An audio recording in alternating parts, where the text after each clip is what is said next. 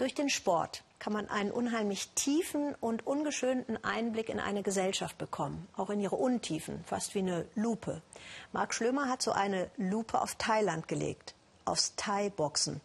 Das ist die Steigerung vom Kickboxen. Brutal und bitterhart ist dieses Treten und dieses Boxen. Man würde denken, das sei eigentlich nur was für drahtige junge Leute, aber nix da. In Thailand müssen schon Kinder in den Boxring. Kindergartenkinder. Das ist die kleine Massalin. Fünf Jahre alt. Kurz vor ihrem ersten Kampf.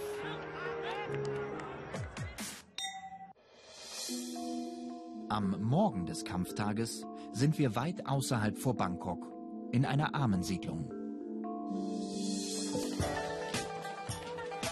Massalin Juhangor mit zehn ihrer insgesamt 13 Geschwister beim Warmlaufen vorm Training. Alle betreiben Thailands Nationalsport Muay Thai. Thai-Boxen.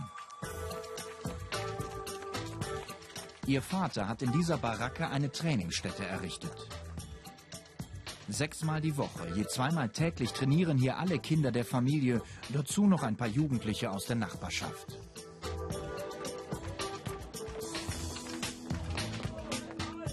Trainiert wird Massalin vor allem von ihrem Vater. Nopati Johangor bekommt in seinem Beruf als Handwerker gerade so den Mindestlohn von umgerechnet 230 Euro. Wie die meisten der vielen armen Familien wollen auch die Juhangors, dass ihre Kinder durch die beim Thai-Boxen ausgelobten Prämien etwas dazu verdienen.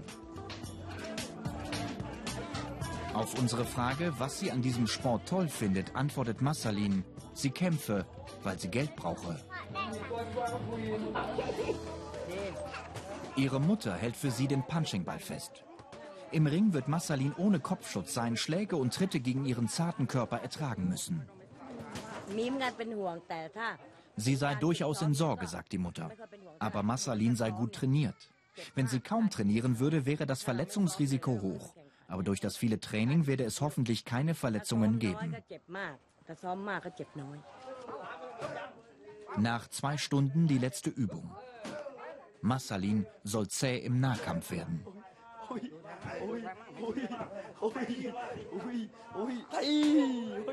Der Vater trägt ein T-Shirt, das all seine Kinder und ihre Pokale zeigt. Wir trainieren unsere Kinder, sagt er, weil es sie Disziplin lehrt und auch, weil es sie von Drogen fernhält. Wenn sie nicht boxen würden, wäre die Gefahr groß, von Drogen verleitet zu werden. Direkt neben einer Moschee liegt in dieser muslimisch geprägten Siedlung der Kindergarten.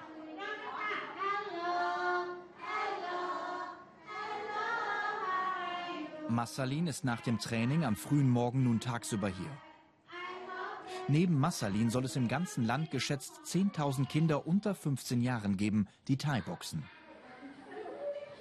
Dass sie schon von klein auf zu Kampfsportlern ausgebildet werden, gehört zur nationalen Kultur.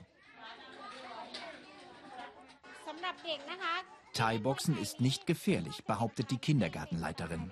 Es ist sogar gut für Kinder, weil sie sich so verteidigen können. Denn derzeit gibt es selbst in dieser armen Gegend viele Gangs, die Kinder entführen, um ein bisschen Geld von den Familien zu erpressen. Nach dem Essen Zeit für den Mittagsschlaf. Für Massalin, die wir sehr ruhig und schüchtern erleben, sind es nur noch wenige Stunden bis zu ihrem ersten Kampf.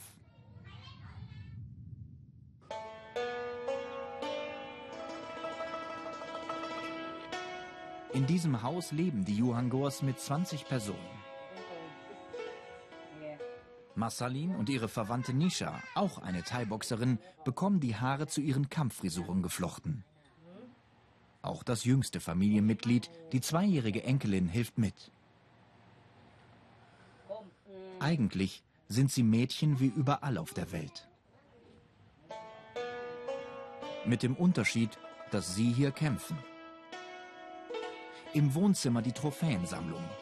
Durch gewonnenes Preisgeld konnte sich die Familie bislang auch die teuren Schulgebühren für jedes Kind leisten. Durchboxen.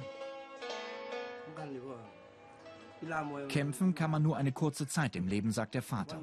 Wenn sie älter werden, müssen sie damit aufhören. Aber weil unsere Kinder alle eine gute Ausbildung haben werden, können sie auch woanders Geld verdienen. Niemand kann auf unsere Kinder herabsehen und behaupten, sie seien nicht gebildet.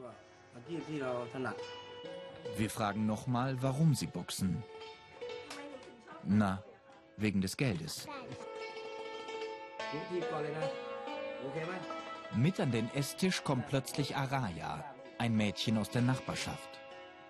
Araya wird an diesem Abend Marcelins Gegnerin sein. Noch aber spielen beide zusammen im Wohnzimmer. Zum Kampfabend kommt die ganze Familie mit.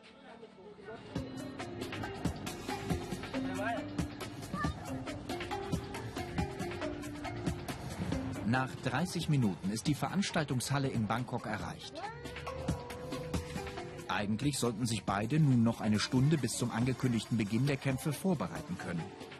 Doch chinesische Touristen, für die der Abend organisiert wurde, sind viel früher als erwartet erschienen.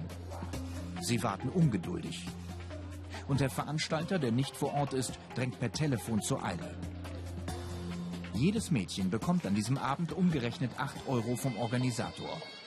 8 Euro, das entspricht dem täglichen Mindestlohn in Thailand. Viel Geld für die Familie Yuangor. Ich bin sehr aufgeregt, sagt die Mutter. Es ist Massalins erster Kampf und wir wissen nicht, wie sie nun im Ring reagieren wird. Drei Runden a zwei Minuten. Kein Kopfschutz, kein Körperschutz, kein Ringarzt. Massalin ist nur 17 Kilo schwer. Sie bekommt von ihrer größeren Gegnerin einige Kopftreffer ab. Wie üblich wird der Kampf der Kleinsten unentschieden gewertet. So sehen Sieger aus.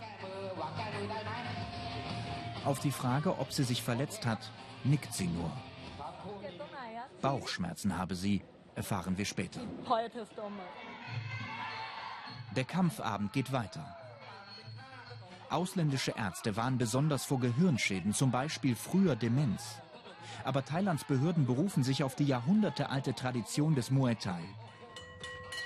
Bis heute gibt es in Thailand keine ernsthaften Anstrengungen, Kinder vor Kämpfen zu schützen.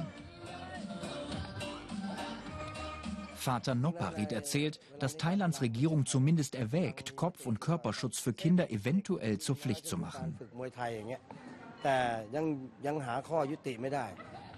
Draußen ahmt Massalin einen Kampf nach. Zum ersten Mal sehen wir sie richtig lachen.